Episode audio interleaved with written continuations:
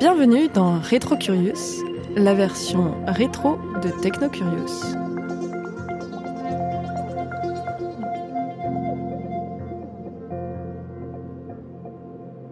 Aujourd'hui, vous allez découvrir comment la chaise électrique est née d'une concurrence déloyale entre Thomas Edison et Nikola Tesla.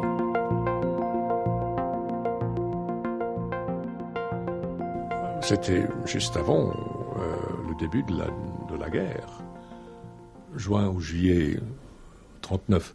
C'est à 5h, 6h, 7h du matin, je ne me rappelle pas. Il est sorti, chemise blanc, pantalon, je crois les pieds nus, je ne me rappelle pas très bien, mais je crois. Les mains ligotées, la chemise déchirée, avec un homme sur chaque bras, très vite. Tout était arrangé. Il avait le panier, il avait la bascule, la lunette, tout ça, la lame, tout ça, incroyable. Et puis, heureusement, j'ai pas vu. J'ai tourné la tête, mais j'ai entendu la descente de la lame. Parce qu'il y a du bruit, vous savez. J'étais pas dans la direction où tombait la tête, où il éternuait dans le panier. C'est ça qu'on disait, hein. Et puis, l'autre, je, crois que c'était Dobrecht, s'approchait de la tête, il l'a prise dans les mains. Ça, je ne regardais pas. Je ne pouvais pas. Et puis, quand je regardais de nouveau, le panier est parti, et ils, ils étaient en train de démonter la machine.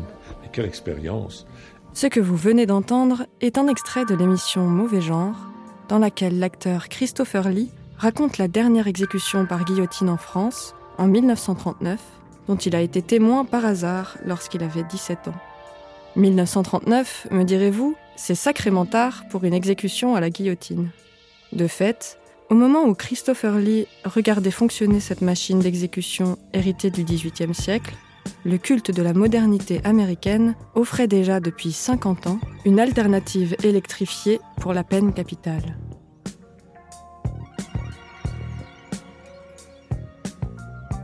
Dans les années 1880, Edison est l'inventeur le plus successful des États-Unis, grâce notamment à l'invention du phonographe, mais surtout parce qu'il procède progressivement à l'électrification de New York grâce à la mise au point des centrales électriques. Les centrales d'Edison fonctionnent grâce à un système que nous n'utilisons plus aujourd'hui que pour les petits appareils électriques, le courant continu. En gros, c'est un courant électrique qui va simplement d'un point A à un point B le long d'un fil conducteur. Mais il y a deux inconvénients majeurs. D'abord, le courant ne va pas très loin, 2 km tout au plus. Et puis surtout, les câbles chauffent, se cassent provoquant donc des accidents et des incendies. Edison, lui, ne voit pas vraiment le problème. Il propose même de multiplier les centrales. Mais il a vraiment un souci, ou plutôt un concurrent de taille, le courant alternatif. Au lieu d'envoyer tous les électrons dans un même sens par un fil conducteur, on fait tourner un aimant de façon à charger une bobine électrique en électricité positive puis négative, ce qui rend le courant plus malléable et permet de le transporter plus loin. La méthode est développée à grande échelle par Nikola Tesla, un Autrichien qui a travaillé pour Edison, mais qui a démissionné pour rejoindre un autre inventeur, George Westinghouse. Une véritable guerre commence, la bataille des courants. D'un côté, Edison et son courant continu, de l'autre, Westinghouse et le courant alternatif.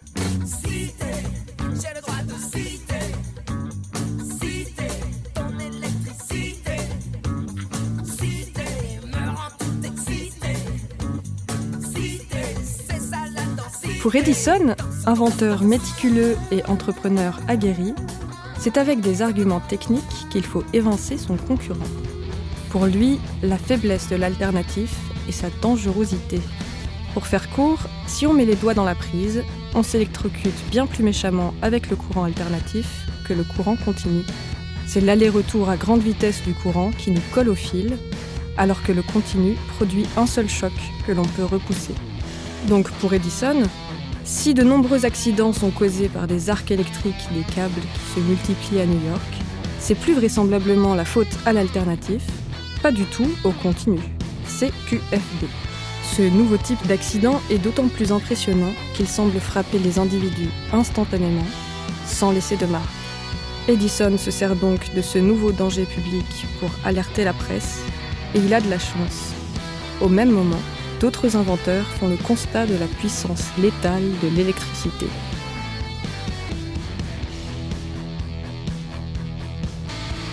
Un soir, un marin des docks de Buffalo, ivre, s'introduit dans une centrale électrique et a la très mauvaise idée de palper un générateur.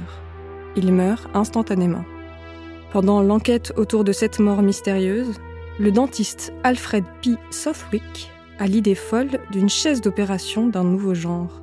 Logique, qui d'autre qu'un dentiste pour avoir une idée pareille? Avec le physicien George Eiffel, il expérimente sur des centaines de chiens errants et développe d'abord une nouvelle méthode pour euthanasier les animaux. Pendant que Southwick et Fell sont occupés à trouver le meilleur moyen de tuer des animaux, Edison en profite pour faire un maximum de publicité négative pour le courant alternatif. Il passe à la vitesse supérieure en organisant des exécutions publiques d'animaux, chats, chiens, poulets. Et il s'assure que le message est bien passé pour chaque spectateur. C'est le courant alternatif le courant de Westinghouse, qui tue ces animaux. Année après année, il passe à des cochons, des vaches et des animaux de plus en plus gros. En 1903, Edison fait filmer l'électrocution publique d'une éléphante, Topsy, condamnée à mort pour avoir écrasé trois dresseurs de son cirque qu'il avait malmené pendant toute sa vie.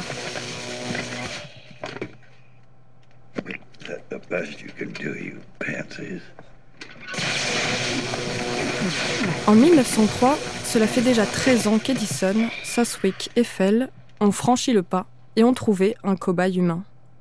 William Kemmler avait été condamné à la peine capitale pour avoir assassiné sa femme à coups de hache. Edison convainc le directeur de la prison d'Ashbury, au nord de New York, de s'équiper d'un appareil tout nouveau, façonné spécialement pour l'occasion, dans les ateliers de Southwick. C'est une chaise en chêne massif avec des électrodes à fixer sur la tête et sur une jambe du condamné, au contact d'éponges imbibées d'un liquide conducteur. Et bien sûr, les électrodes sont reliées à un générateur de courant alternatif, un de ceux de Westinghouse. La chaise électrique est actionnée par un bourreau que le système judiciaire américain baptise très pudiquement l'électricien d'État. En août 1890, on assoit donc William Kemmler sur ce meuble en bois et on le soumet à une décharge de 1000 volts, la tension utilisée la veille pour tester la machine, très efficace sur un cheval. Après ces 17 secondes d'exécution, Southwick se serait levé pour déclarer théâtralement C'est le point culminant de 10 ans de travail et d'études. Nous vivons désormais dans une civilisation plus avancée. Mais il y a un problème le médecin légiste constate que le condamné s'est remis à respirer. Il faut vite préparer une autre décharge et on décide de doubler la dose. Mais 2000 volts en 1890, ce n'est pas rien. Il faut donc attendre que les accumulateurs se rechargent, 7 minutes pendant lesquelles le public assiste à l'agonie de Kemmler. Et puis vient la deuxième décharge. Kemmler devient rouge, de la fumée sort de son crâne, une odeur de chair brûlée se répand dans la pièce. Le public demande à sortir et, enfin, le condamné est officiellement déclaré mort. Comme le dira Westinghouse, on aurait fait ça plus proprement avec une hache. Après ce précédent terrifiant, la presse se déchire entre les partisans d'un instrument d'exécution moderne, plus efficace que la pendaison, et les détracteurs de cet instrument de torture, cruel et inhabituel, contraire au huitième amendement de la Constitution des États-Unis. Edison a bien joué son coup. Son nom n'apparaît dans aucun de ses articles. Il dépense des fortunes en lobbying pour que le nom de Westinghouse soit associé à la chaise électrique. Et pour Edison, la débâcle de l'exécution de Kemmler est en fait un premier essai peu concluant qu'il s'agit d'améliorer, ce qu'il fera donc avec la triomphale exécution de Topsy 13 ans plus tard. Et sa plus grande victoire, il la savoure longtemps, l'adoption de la chaise électrique par le système judiciaire de plusieurs États américains entre 1897 et 1908. Il n'arrive cependant pas à imposer le terme de Westinghouse pour remplacer électrocuté dans le langage courant.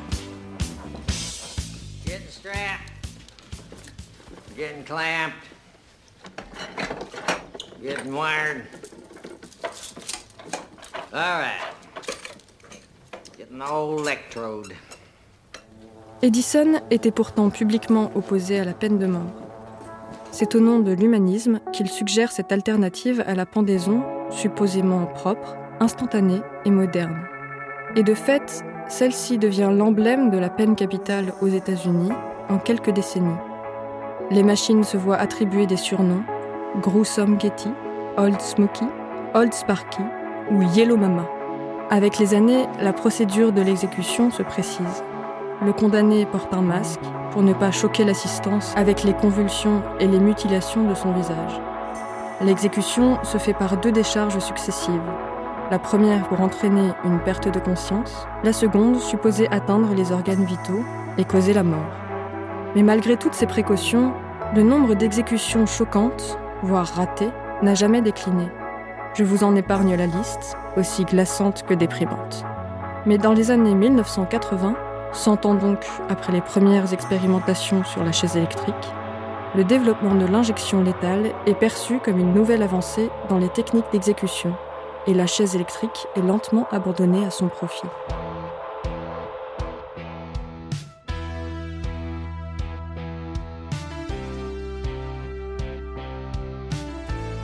Pourquoi donc parler de la chaise électrique aujourd'hui? En réalité, contrairement à l'image que l'on s'en fait, la chaise électrique n'a pas encore été tout à fait remisée dans les greniers des prisons américaines. Un condamné a même été Westinghouse, comme dirait Edison, au mois d'août 2019. Dans neuf États, sous certaines conditions, le prisonnier peut choisir entre l'injection et la chaise électrique. Celui de cette année, Edmund Zagorski, a même déclaré choisir l'électrocution pour dénoncer la torture qui est en réalité l'injection létale. Il considère que les deux systèmes violent ses droits fondamentaux. Le sujet n'est donc pas si rétrocurieux, il est plutôt brûlant, alors que les associations militant pour l'abolition de la peine de mort peinent toujours à se faire entendre aux États-Unis. Tu vas voir comme elle est la vie, comme elle peut être la vie.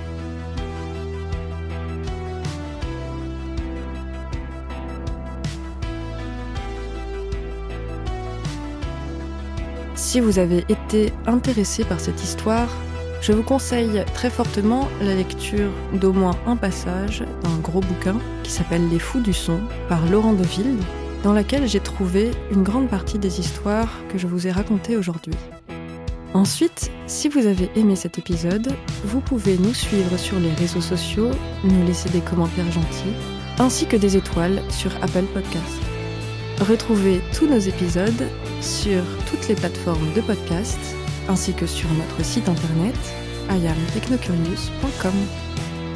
Technocurious est produit et réalisé par Augustin Doutreluigne, Pauline de Gourcuff et Marguerite Enbel, sur une idée originale d'Éléonore O'Keeffe, musique de Machiliso Mohajane, design par Sam et Roman Bonsoir.